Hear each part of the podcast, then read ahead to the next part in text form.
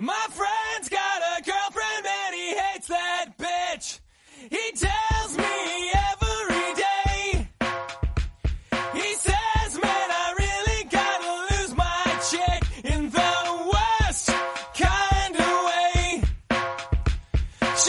La productividad se ha convertido en el lastre de la economía española. Como un mantra emerge en cada conversación sobre el estado de la economía. Cada comparecencia de las autoridades de nuestro país gira alrededor de la dichosa productividad. De hecho, una de las grandes metas que se ha marcado el nuevo titular de la cartera de Economía, Carlos Cuerpo, es precisamente incrementar la productividad del tejido empresarial. Hay que seguir avanzando con medidas que pongan al ciudadano en el centro, avanzando hacia el pleno empleo, avanzando, por supuesto, hacia el aumento de la productividad que es otro de los grandes retos de nuestra economía, con empresas más grandes, más productivas, más competitivas y que sean capaces de afrontar el reto de la transición energética y de la transformación digital, entre otras cosas apoyándonos en el nuevo Consejo Nacional de Productividad que crearemos en las próximas semanas y también en los 83.000 millones de créditos del Plan de Recuperación. La productividad viene a determinar, junto con otros factores, la competitividad del tejido empresarial. El principal indicador de eficiencia de los factores de producción es la productividad total de los factores o PTF, que resulta de la tasa de crecimiento de la producción y la tasa ponderada de incremento de los factores. Esta es la que precisamente se ha reducido un 7,3% en los primeros 22 años de este siglo, mientras que en países como Estados Unidos ha crecido un 15%, en Alemania casi un 12%, y en Reino Unido un 8,8%. En nuestros días hay un debate en la forma de medir la productividad.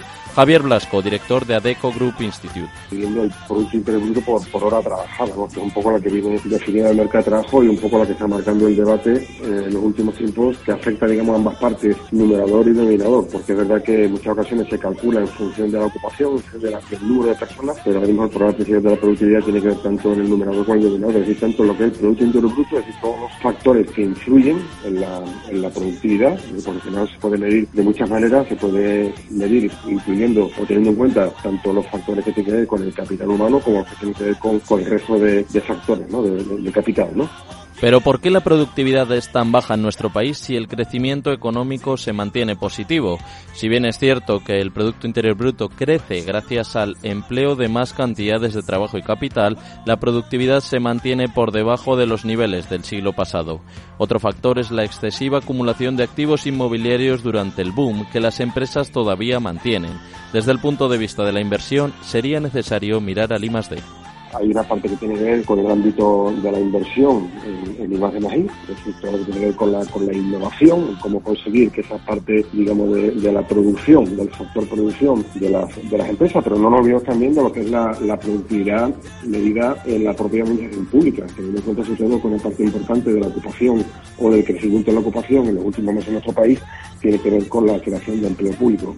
En comparación con otras economías desarrolladas, España es la última en inversión en intangibles, como el I+D que menciona Blasco, donde solo destina el 40,5% del total. Y no puede olvidarse otro factor clave, la calidad del tejido empresarial. Y hay una parte que tiene que ver también con la calidad del tejido empresarial, es decir, al final detrás del tejido productivo, mayoritariamente de pymes, también falta, digamos, formación precisamente en las personas que dirigen las empresas, ¿no? desde el punto la toma de decisiones desde el punto de vista de la capacidad de inversión, desde el punto de vista de la capacidad de recualificar a sus plantillas. ¿no?